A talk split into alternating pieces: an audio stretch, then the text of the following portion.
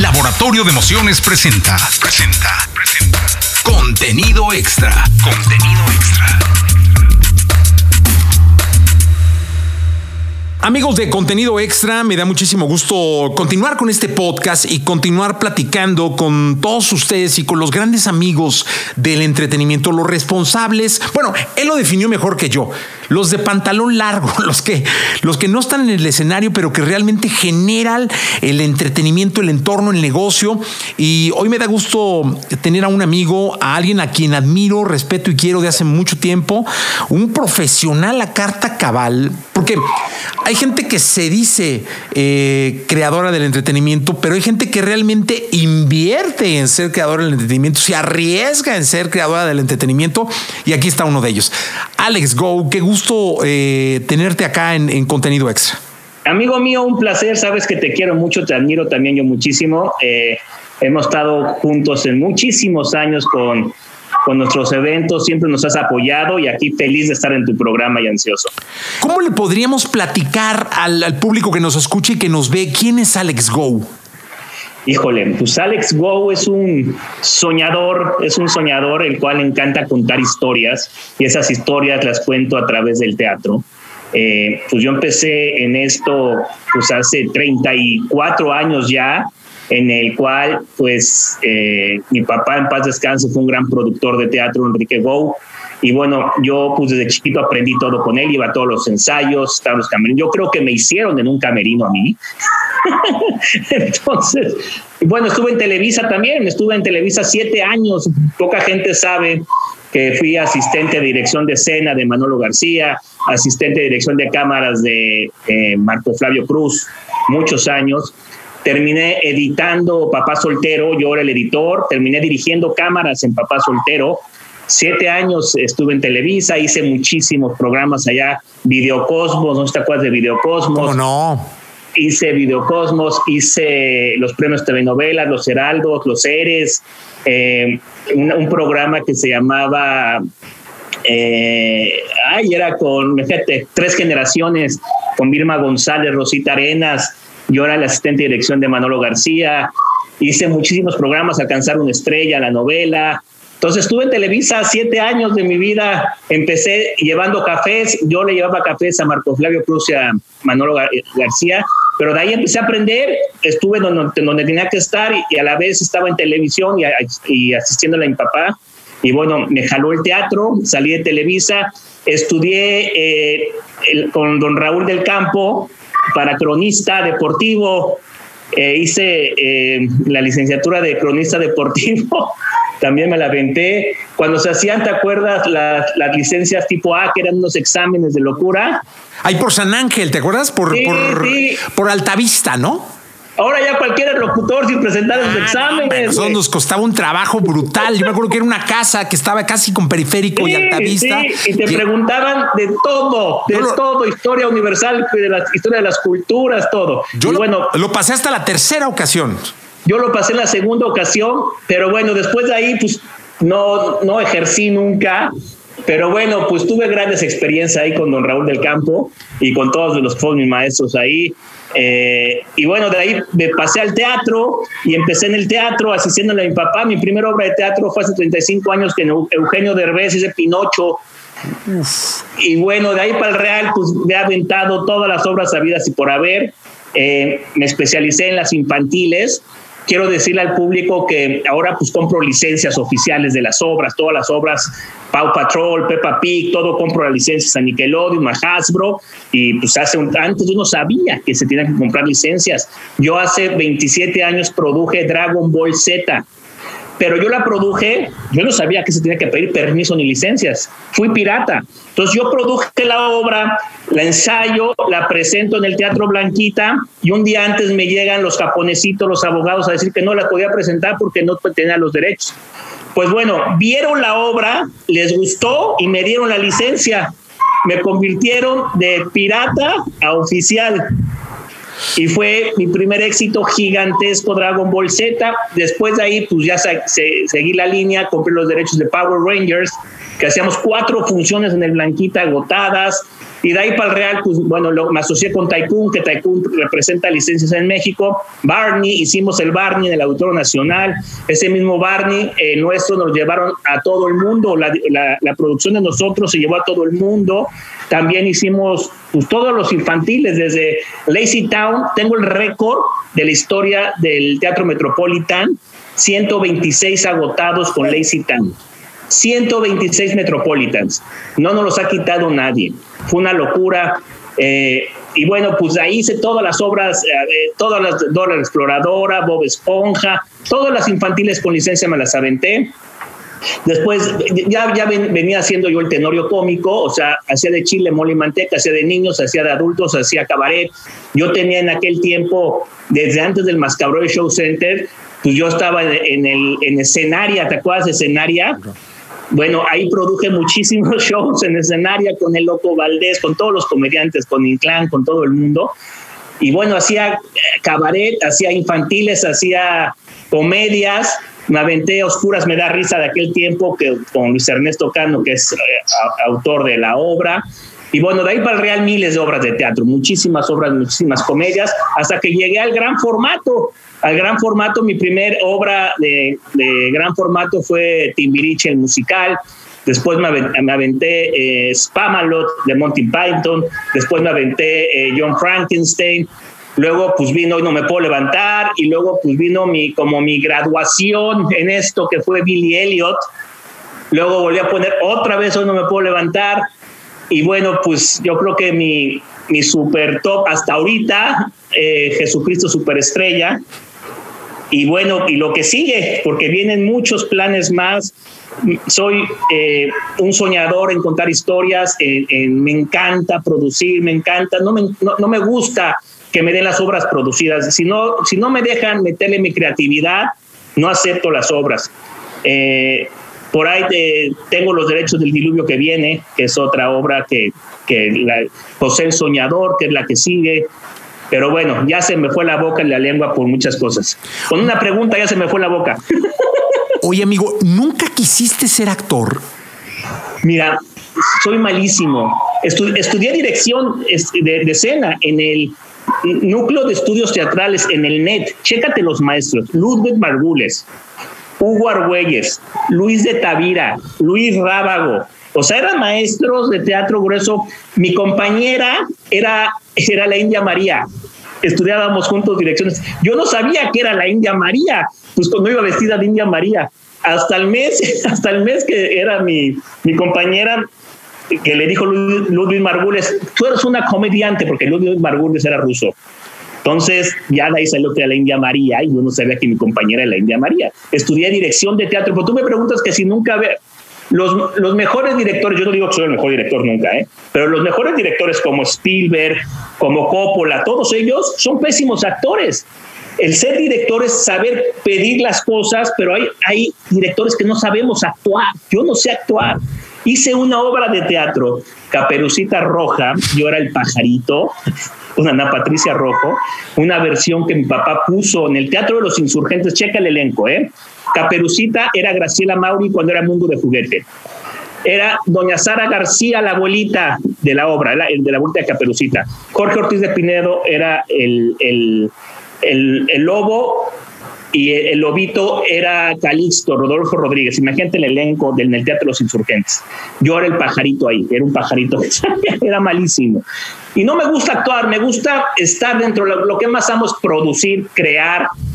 Una vez que ya produzco la obra y ya está corriendo, ya estoy pensando en la otra. Es como escalar el Everest y ya quieres escalar y te sigue. La preproducción me fascina, desde comprarlos, desde que eliges la obra, compras los derechos, estás negociando los derechos, ver qué elenco, quién queda, en qué teatro, quién el equipo creativo, quién te dirige, quién va a ser tu iluminador, quién va a ser tu diseñador de audio, tu diseñador de video.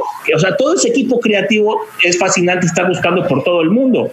Me he traído directores, el director original de Billy Elliot, me lo traje a México, el director original, eh, la mano derecha de Andrew Lloyd Webber, eh, un, galés, me lo traje a dirigir Jesucristo Superestrella. Entonces, pues me gusta este tipo de cosas y aprender de todos lados, pero mi pasión es producir.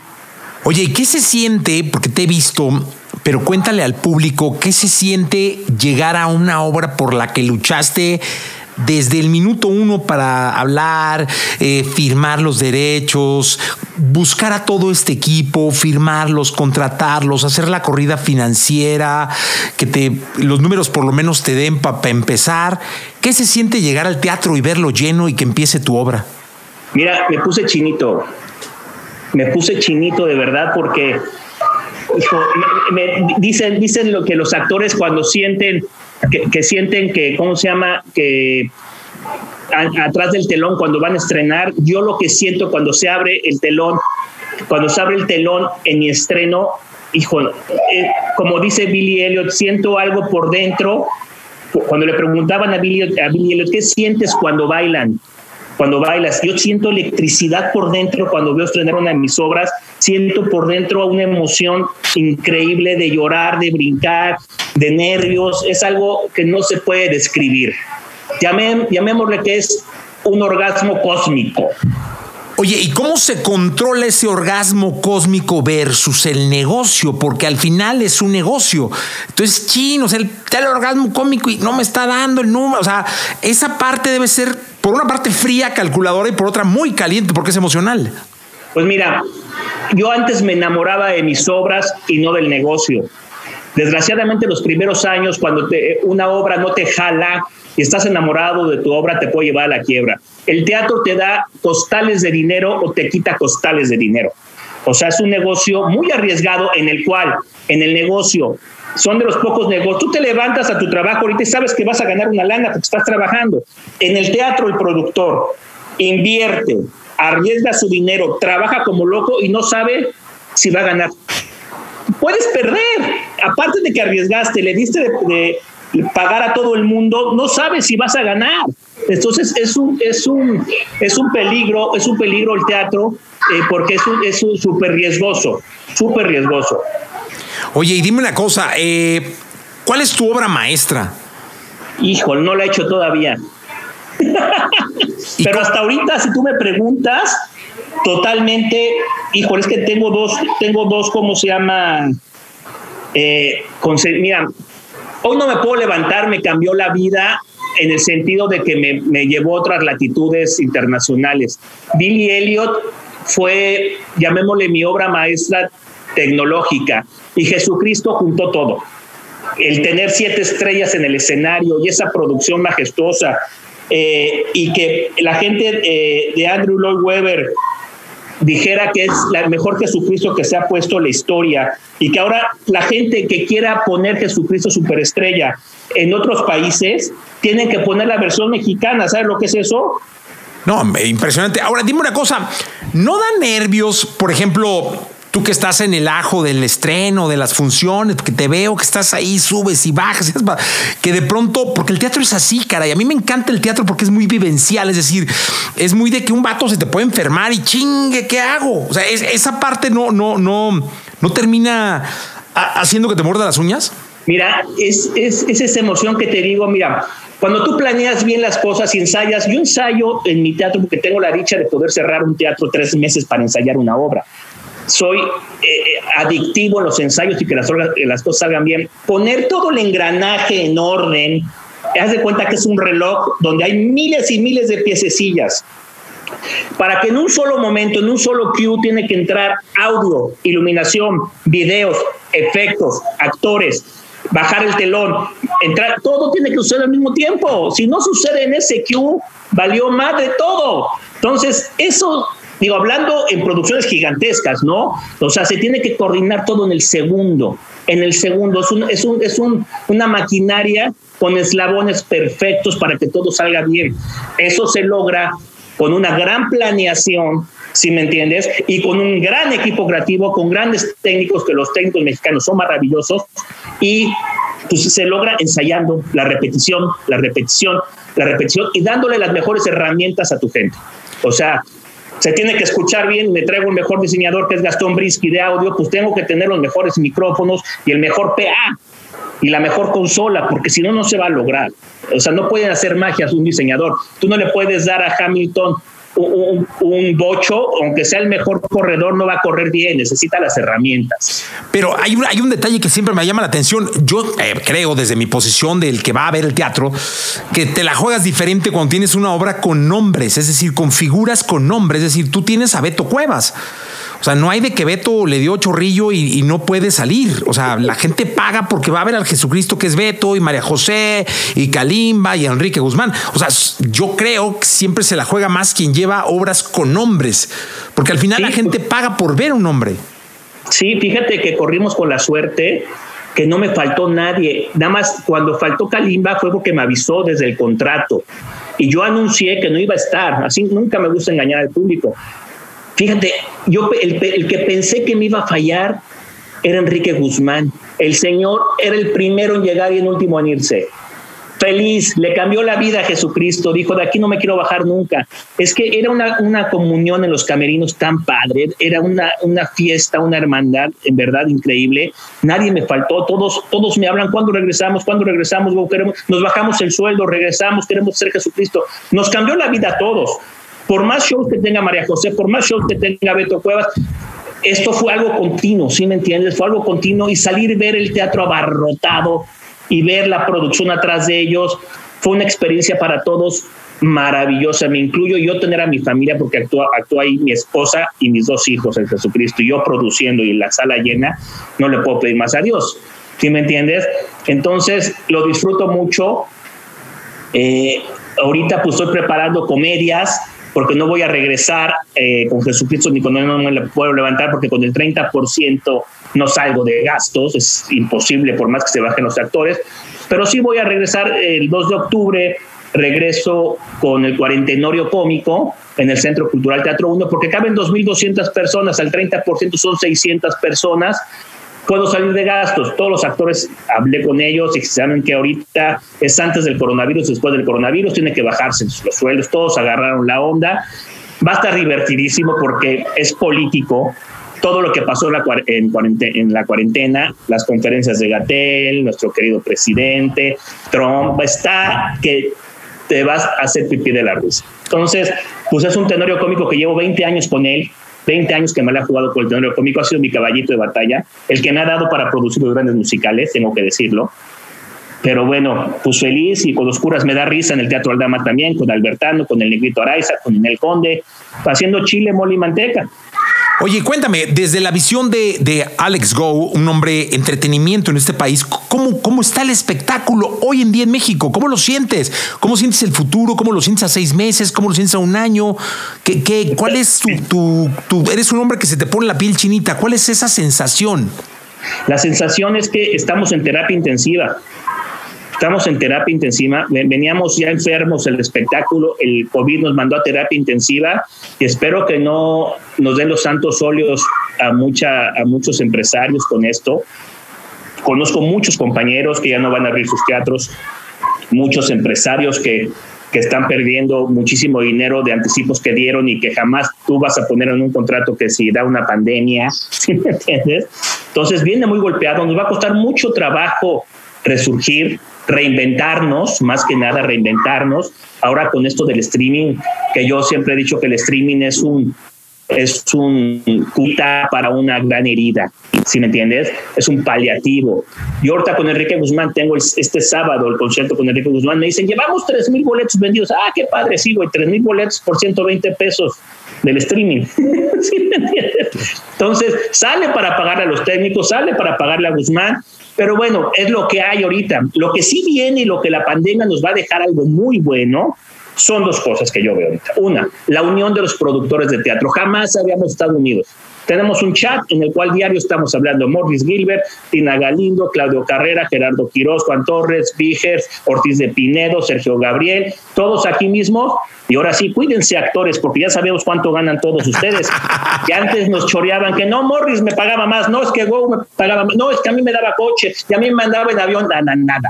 Igual los técnicos, a ver, tenemos una lista de técnicos que nos han dejado plantados, que han llegado en mal estado, o sea, tenemos que ser una industria, ¿sí me entiendes? Pero bueno, estamos unidos los productores que nunca lo habíamos estado. Dos, este músculo externo que se llama streaming nos va a ayudar. ¿Qué va a pasar ahorita? Yo no, no me puedo levantar cuando regrese, aparte de hacer mis funciones presenciables, voy a abrir el streaming. ¿Qué pasa? Yo no voy a ir de, de gira a Marabatío nunca, ni a Tampico, ni a Tecate, ni a Piedras Negras. Voy a segmentar y voy a abrir el streaming a esos lugares que yo no voy a ir. Entonces voy a bloquear la segmentación en el DF porque sí quiero que me vayan a ver presencial, pero en lugares, hay, hay gente que, que, tiene fans belindas en, Paraguay o en España, pues que vean a uno me puedo levantar ahí, eso va a ser un músculo diferente y otra taquilla para los productores sabiéndolo hacer. Jesucristo superestrella, no la puedo volver a llevar a, otro, a otra ciudad. Hay miles de gentes que quieren ver Jesucristo, pues pagarán su boleto por streaming y la podrán ver por streaming. Pero acá en el DF seguiremos eh, yendo al teatro. Exacto, exacto. Porque al final creo que esto nos está dejando aprendizajes, ¿no? Pues mira, antes, antes teníamos que hacer las entrevistas, ir a, o, no sabes cuántas entrevistas has hecho, y padrísimo porque te programas, ¿a qué horas puedes a las seis? Hoy me di el día para jugar golf y después de los nueve hoyos me paré a hacer dos entrevistas y seguí. Entonces, esto está padrísimo, la verdad, hay que ver, yo siempre veo el defecto, convertirlo en efecto. Del problema, ya, ya está el problema, ahora que vamos a sacar de bueno del problema, no vamos a verle el lado bueno de vivir, como decíamos en Spamalot, the right side of the life, ¿no? Entonces, pues hay que verlo así, estamos vivos. Eh, nos va a costar mucho trabajo levantarnos otra vez a los productores, pero tiene que ser un efecto dominó. No nada más tenemos que pagar los productores los platos rotos se tiene que bajar de sueldo los actores, los de la publicidad, eh, porque somos un, agente de cambio, los productores de teatro. Tuve todas las vallas de la Ciudad de México espectaculares, están vacías porque no hay teatro, ni espectáculos, ni conciertos. Todas las vallas están vacías, ni los digitales están vacíos, los autobuses, ya, no metemos publicidad en, las radiodifusoras, ya me hablan que los los camiones, porque somos un agente de cambio. Entonces, todos tenemos que ponernos las pilas para resurgir otra vez y ni modo, va a ser poco a poco, pero es lo que hay.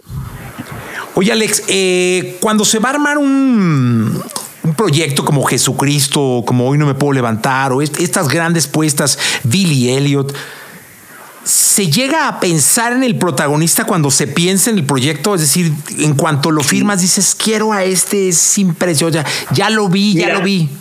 Sí, en, en, Billy Elliot no, porque la estrella era Billy Elliot. Yo no podía encontrar un niño conocido que bailara, cantara, actuara, que bailara ballet, ya no era imposible. Entonces la estrella era Billy Elliot. Ahí no metí gente conocida, si viste, o sea, digo, grandes actores pero ahorita, por ejemplo, en Jesucristo sí pensé luego, luego, en José el Soñador les tengo una sorpresa, que bueno, dos estrellas gigantescas para José el Soñador, para el diluvio que viene también.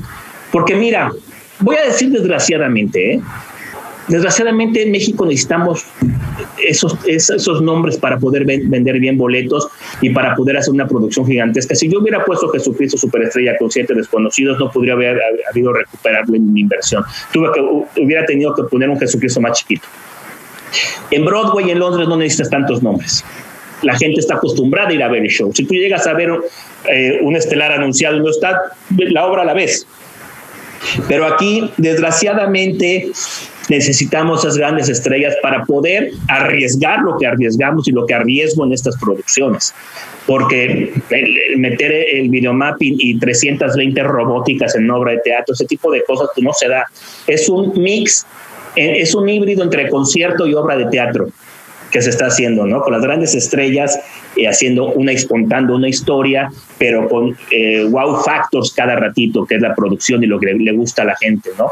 Porque a la gente dice, es que flojera ver Jesucristo Superestrella, pero vieron a ver esta que parecía un siempre en domingo saliendo todos los artistas y rodeado de, esta, de ese monstruo de producción, pues igual va a ser José el Soñador. O sea, vas a ver a un camello en escena, ¿entiendes? Entonces, pues hay que darle la vuelta, reinventarnos con esos títulos, hay que reinventarse. La tecnología no está comiendo y alcanzando día con día. Ya a, mi hijo de 10 años, antes eh, yo fui asistente de Cachirulo, imagínate, de Cachirulo. Eh, un año fui su asistente personal en sus obras de teatro. Entonces, en ese tiempo Cachirulo decía, niños, imagínense un bosque hermoso. Ahora ni madres, ¿qué niños imaginas un bosque? Ponles el bosque virtual, no puedes engañarlos, ¿sí me entiendes? Y ahora imagínense que la princesa está cruzando un lago, no, tenemos que estar a la vanguardia ahorita con este tipo de cosas. Entonces tenemos que reinventarnos. Oye, y por ejemplo, ¿te has imaginado algún día en donde el, teatro sea con gente con un visor, este, con unos audífonos y que ya todo tenga que ver con la realidad virtual? Estoy trabajando en obra así. Wow, pero ese es como el futuro de, lo que puede llegar. Tú vas a llegar y en lugar, en la butaca va a haber un visor. Estamos con una compañía fuerte haciendo unas pruebas con eso y conectándote a tu celular y, o sea, pues ya otro, otro rollo. Sí, porque finalmente la tecnología también nos está comiendo y ahora con esta pandemia más. Nada más, hemos aprendido todos, ¿no? O sea, hemos aprendido todos y, tenemos que estar eh, a la vanguardia de lo que vaya salir, pero también la gente de los shows, la gente de los espectáculos. O sea, el ir a ver una obra y que no se oiga bien, ya, ya no puede pasar, ¿sí me entiendes? O sea, no puede pasar. Si vas a ver un musical y no se entiende y no se oye, y yo entiendo que puede haber por ahí errores, pero no tres horas de errores, ¿no? Entonces, hay que modernizarnos, tenemos las herramientas para hacerlo o no hay que hacerlo. Luego me da la impresión, Alex Go, que Em, el teatro, es, yo vengo de Guadalajara, ¿no? Eh, tengo aquí como 26 años, pero vengo de Guadalajara. Y luego me da, me da la impresión de que el teatro está como muy centralizado en el DF y como que, no sé si por parte de, alguna institución gubernamental debería hacerse un esfuerzo para poder llevar el teatro. No hablo de Guadalajara ni de Monterrey, hablo de Querétaro, de Puebla, hablo de Mérida, hablo de Veracruz, hablo de, ciudades más pequeñas. Nosotros llevamos las obras de gira, yo, yo Jesucristo y, las que puedo las puedo llevar y las llevo completitas tal como son, pero no hay ningún apoyo, ya te, te, sangran con los impuestos, te sangran... Bueno, tú puedes creer que en Cuernavaca no hay un teatro, tenemos que ir a unos cines viejos, o sea, pues ya los artistas no quieren ir a esos lugares. Entonces, pues también el gobierno tiene que invertirle tantito, que, nos apoyen, que no nos vean como negocio, que nos vean como cultura. Vengan, no les pongo impuestos, les pongo algo de publicidad, ¿sí me entiendes? Pero pues, es, no, es que es cultura. Pues sí, pero nos ven como fifís. los, los productores de teatro piensan que nada más fumamos puro y recibimos dinero. No, hombre, nos arriesgamos con nuestra cartera todos los productores que te nombré jugamos con nuestra cartera, ya los patrocinios ya no existen, ya de repente un banco te da dos, tres pesos, el otro, pero ya como antes que te pagaban todo, no, hombre. O sea, yo tengo que decirlo, cuando empecé esto, a mí se me quemó el Teatro Aldama, ¿te acuerdas? claro. Tuve que vender mi casa de Cocoyoc y de Acapulco y me quedé en ceros para reabrir el teatro y, y pues el teatro te quita y te da mucho, ¿sí me entiendes? O sea, nadie te apoya, nadie te apoya eh, que en otros países pues sí apoyan a la cultura, apoyan al teatro, hay sindicatos especiales. Ahorita que están en la pandemia en Londres, en Nueva York, están dando una dieta a todos los actores y a todos los técnicos. Pues sí, por eso ellos pueden abrir en el 2021. Pero aquí pues nada. Y, esta propuesta de abrir, al, de abrir al 30 que te está llevando a, a recurrir a la comedia, finalmente tú eres te conozco perfecto, eres una máquina de crear y de, y de actuar, porque yo creo que los creativos no son solo los que piensan y, generan ideas, sino los que las hacen realidad. Eh, yo soy un convencido de que el creativo en realidad es el que, el que se mueve y hace las cosas, ¿no? Y tú eres así, o sea, ya he en comidas donde se te ocurre algo y pasa. Eh, entonces pasó eso, 30%, ya está, tengo estas dos, pum, pum, pum, es comedia, me voy a ir con comedia para que me dé... Lo... así, así, así, así. Pero ¿qué pasa con los demás? O sea, ¿qué pasa con quien no puede hacer así, sea un poco más, eh, más clásico en el asunto, más conservador, este, no sé, se muere? Pues sí, la verdad sí, es, es reinventarte, como te digo, y, y, sí, es que sigue, ¿qué sí puedo hacer? No el cómo no lo puedo hacer. El cómo sí, yo ahorita yo lo que no quiero es ganar, lo que no quiero es perder menos y reactivar y que mis técnicos ganen, que los taquilleros ganen, que los de puerta ganen, que el viene viene que está afuera, el organillero que está afuera. ahorita ya pensar en ganar es, es difícil.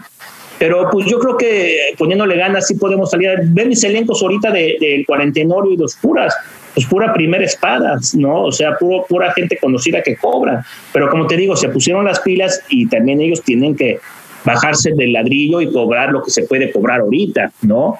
Eh, ahorita pues también la vieron dura, que no hay conciertos, no hay nada, no hay comerciales, entonces pues ahorita sí hay que valorar que haya trabajo, hay que valorar que haya trabajo todos, y, pero sí, eh, sí, los productores nos las jugamos muy, muy, muy fuerte, muy fuerte y una es por amor y la otra por necesidad, porque no sabemos otra cosa. Oye Alex, que, que me da gusto porque veo cuando voy al teatro que hay muchos chicos haciendo teatro, es decir, que, que hay una generación que, nueva de, actores que quizá no están en protagónicos, pero que están ahí, están intentando hacer teatro, están luchando y están ahí en el escenario, bailando, cantando, eh, en papeles secundarios o, o, nada, o, haciendo la de un árbol, pero ahí en el escenario. Eh, ¿Qué le dirías a quien quiere hoy en día emprender una carrera en el teatro? Híjole, esos que acabas de decir son los que mantienen el teatro, ¿eh? porque yo conozco a muchísimos que el ensamble, viste el ensamble de Jesucristo, ¿no? Un Pisano, un Luis Carlos Villarreal, o sea, y de toda la vida Natalia Sosa, o sea, toda esa gente que no tiene un gran nombre, pero que son los que soportan el teatro, hay miles esos, hay miles. Pero ellos les digo, pues que son, sin ellos no podemos hacer teatro porque son nuestra base importante y son los más golpeados porque son los que ganan menos, desgraciadamente pero a todos los nuevos, pues que le luchen. Y mientras, mientras haya productores de teatro que se arriesgan, va a haber obras, porque si no, no, ¿sí me entiendes? O son, o son subvencionadas o son de la UNAM, pero obras comerciales, por eso que nos atacaban tanto los productores, pues sí, pero somos los que invertimos. Ahora que nos busquen los autores para ver si les queremos poner sus obras. Antes nosotros estábamos rogando a los autores que nos dieran sus obras. Ahora quedamos 10 productores vivos. Perdón, porque luego se enojan. Los que hacemos gran formato, pero hay 100 mil productores más que son eh, versiones chicas del Shakespeare, del Recio, de no sé qué, hay mil, miles. Pero los que yo, de los que yo hablo somos de los productores que nos las jugamos con actores conocidos y con obras de gran formato. Oye, y entonces sí, sí, sí hay oportunidad de de, actuar y de, de, andar el teatro. O sea, sí, los castings se dan y sí se, abren. Yo recomiendo que tengan otra profesión, que si se la van a jugar, que nada más vivir de esto sí está, cada día está más difícil, la verdad. Eh, desgraciadamente, si no eres un actor de nombre, no vas a, a, llegar a ganar las cantidades que están en tu cabeza. Tengo que ser súper sincero, porque si no quedaría yo como un hablador. Pero pues sí se puede vivir de esto. Tienes que chingarle en la obra, en un comercial entre semana, en hacer salidas, en ser modelo, en ser edecán y de todo sumar y vivir. Del teatro, solo del teatro, porque aparte se te acaba y no vas a ligar una obra tras otra. Ese es el problema, ¿no? Entonces, eh, pocos, pocos actores de comedia musical ligan una obra tras otra, pocos bailarines. ¿Por qué? No, es que haya tantas obras, sino que ya hicieron casting y ya estás en otra, ya perdiste entrar a la otra porque están al mismo tiempo. O sea, pero sí la pasan mal los, los, los actores, actrices y ensamble de, la comedia musical, no, no, no, se la ven tan fácil. Oye, y quien quiera producir, hoy entiendo que es. Que me llame y me dé una lana. Oye, hoy es taquilla, ¿no? Sí, sí, sí. Eh, la verdad, el que quiera producir primero, híjole, que la piense bien. Que la piense bien porque llamémosle que los que ya llevamos recorridito esto no la tenemos fácil. Y a alguien nuevo, yo los apoyo, qué padre que haya gente nueva, pero si es muy difícil, este medio te come. Si no tienes este traje de buzo, esa mojarrita enjabonada y tienes ese este, este, aquí de aguantar, de saber ese sexto sentido y lana para aguantar y más que nada contactos y relaciones que se tienen que hacer con el tiempo, que tú y yo estemos hablando aquí enfrente es porque pues, tenemos una carrera de 30 años que los conocimos antes, pero los nuevos, que tiene que haber nuevos productores, por favor, que vengan. Pero yo no veo, la neta de cuates, yo no, yo no recibo mails de gente, como yo le mandé a Jaime Humberto Hermosillo una vez un mail que quería asistir a dirección y me dijo que sí. Wow. Sin saber quién era yo. Pero yo no recibo, yo no soy Jaime Humberto Hermosillo, pero soy productor.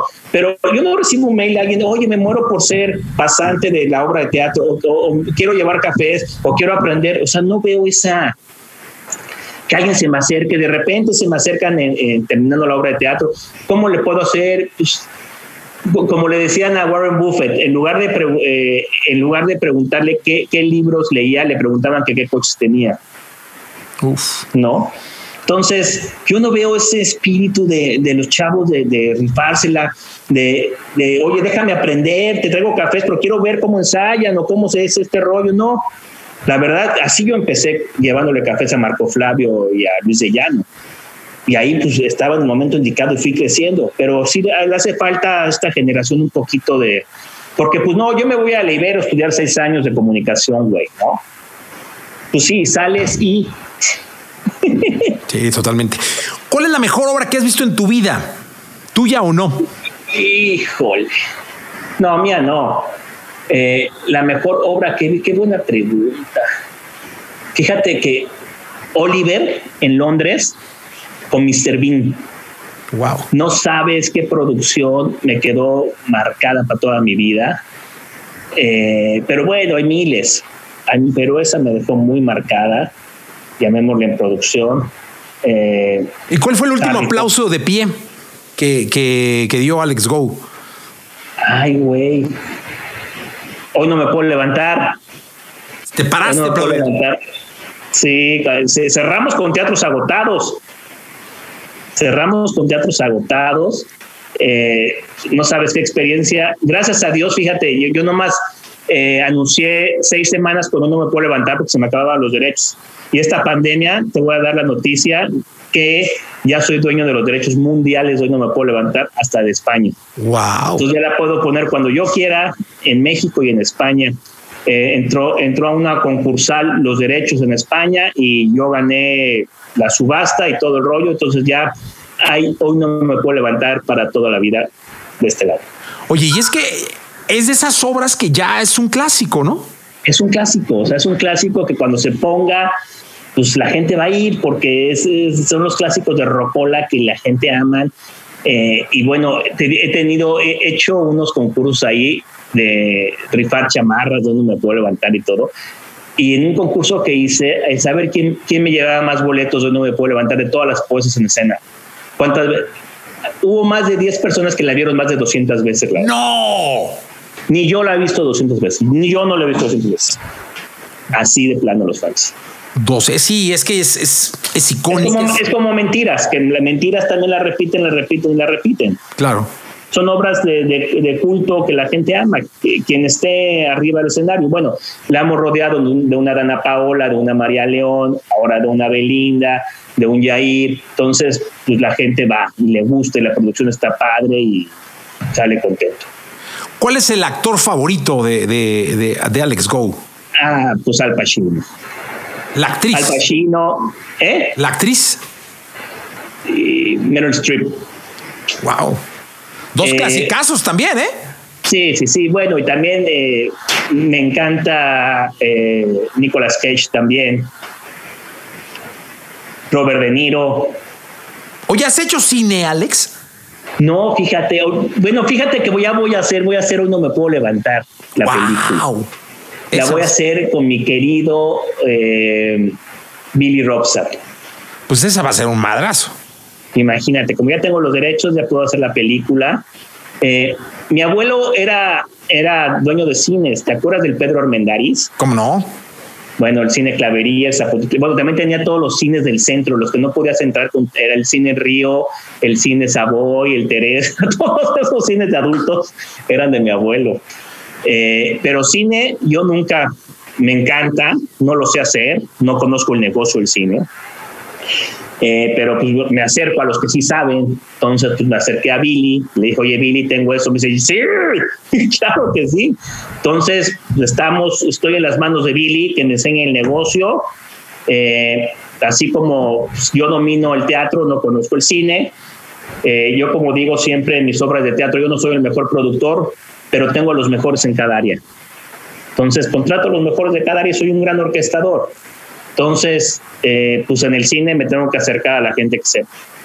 Oye, ¿qué, qué, qué tan fácil o difícil es hacer un equipo de trabajo cuando se hace teatro así, es decir, cuando tienes obras así tan grandes, eh, necesitas gente de mucha confianza, eh, eso de manejar a los mejores en su área, pues son los mejores, o sea, es una elite que, que para liderar hay que llevar una responsabilidad. Son, son igual de vivas que los actores. Exacto.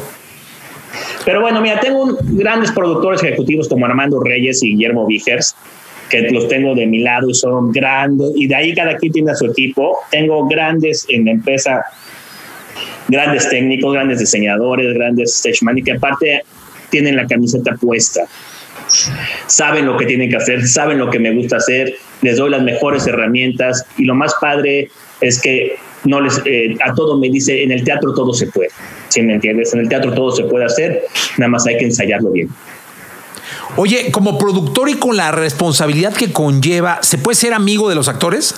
Sí, tengo muchísimos amigos. Que respetar nada más. Mira, mientras yo le me dicen, ¿y cómo le hiciste para tener en un teatro que se juntaron, eh? se juntó eh, Jesucristo en el Centro Cultural Teatro 1 y hoy no me puedo levantar en el Centro Cultural Teatro 2. Tenía siete estrellas en el 1, dos estrellas en el 2 y en el Insurgentes tenía Sugar con Arad y con Alberto. ¿Cómo le haces para no, no pelearte conmigo? Pues porque les cumplo lo que quiero y ellos me cumplen lo que yo quiero. Cuando les cumplen las cosas y cada quien hace lo que tenga que hacer, no tuve un solo no con ninguno de los actores. ¿Por qué? Porque se firman los contratos. Si yo te quedé contigo, Jesse, que te iba a dar un jacuzzi en el camerino, y llegas tú y no está el jacuzzi, pues qué poca madre, ¿por qué me dijiste que era un jacuzzi, no? Entonces hay que cumplirnos bien. Lo del jacuzzi es broma, nadie me dio jacuzzi, ¿no? Pero el rollo es que sí hay que cumplir lo que es y que ellos cumplan. Y, y puede haber en el camino, pues, cosas que van saliendo y se van solucionando, pero son mínimas. Pero los problemas siempre entre productores y actores es porque no se cumplen. Es como la anécdota esta de, no recuerdo la, cantante que pedía en una pecera redonda que estuviera llena de lunetas amarillas y en medio una luneta roja. Entonces siempre llegaba y buscaba la luneta roja. Si estaba la luneta roja, ella sabía que todo iba a estar bien. Si no, ella se iba. Porque entonces iba a fallar. O sea, no habían puesto el detalle de la luneta roja. Pues sí, es que si le, si le prometiste, la, le voy a te lo voy a robar. Si prometí, prometiste la luneta roja, hay que estar. Es así de fácil. O sea, ella llegaba, luneta roja, listo, todo va a salir bien. No está la luneta roja, me voy, pum. Y estaba por contrato, además, o sea, ella se iba. Y es que no estaba la luneta roja. Es, es, es así, hay que cumplir. Esto es de palabra y de contratos, ¿no? Era la actriz Emma Nems. Eh, exactamente. Sí, no, recuerdo si era, es que voy a cometer un error, no sé si era Whitney Houston o alguien de ese tamaño, pero era muy una de esas. Sí, una de esas, pero era, era la leyenda de la, de la luneta roja. Alex, siempre es un placer platicar contigo. Me encanta porque eres de los que creo que llevan el entretenimiento en los hombros. Es decir, que, que la vida sales de tu chamba y te pones el traje de, entretenimiento, de teatro, de musical y todo, y vas por la vida eh, generando ideas. Eres proactivo y muy creativo. Y eso creo que falta en México. Fuera del entretenimiento, faltan personas como tú. Gracias, amigo. Pues amo lo que hago, me divierte lo que hago y vivo de lo que hago. Entonces, me la paso muy bien. Yo no voy a trabajar, yo voy a divertirme. Fíjate, Estoy feliz porque este sábado tengo la lectura del Tenorio. Sabes que para mí estar rodeado de 20 comediantes y escucharlos y el alburear y todo, puta, eso me da vida. igual un gran musical. Ahorita estoy preparando a José el Soñador y ya estoy con la rata en la cabeza y viendo y quién va a ser el diseñador de vestuario y quiero que la capa de José prenda todos de LEDs, pero no, sí, que se meta por DMX. Quiero que en DMX prenda toda la capa de José el Soñador, pero es que no se, no, sí se puede. Hay una gente que lo hace en Bulgaria, hay que averiguar quién lo hace en Bulgaria y así. ¿Cuándo nos vas a decir el protagonista? Híjole, yo creo que en un mes los protagonistas. A los es mucho, ¿eh? Un mes es mucho. No, para mí no es nada, güey. Ah, sí, sí, tienes razón. Ya estás con. Sí, totalmente de acuerdo. Mucho, son tres minutos abajo del agua. Totalmente de acuerdo. Se te admira, se te respeta y se te quiere, Alejandro Gou. Igualmente, amigo mío, te quiero, yo también te admiro mucho. Cuídate mucho, gracias por estar acá. Abrazo. Señores, contenido extra. Hasta la próxima. Laboratorio de Emociones presentó. Presentó. presentó. Contenido extra. Contenido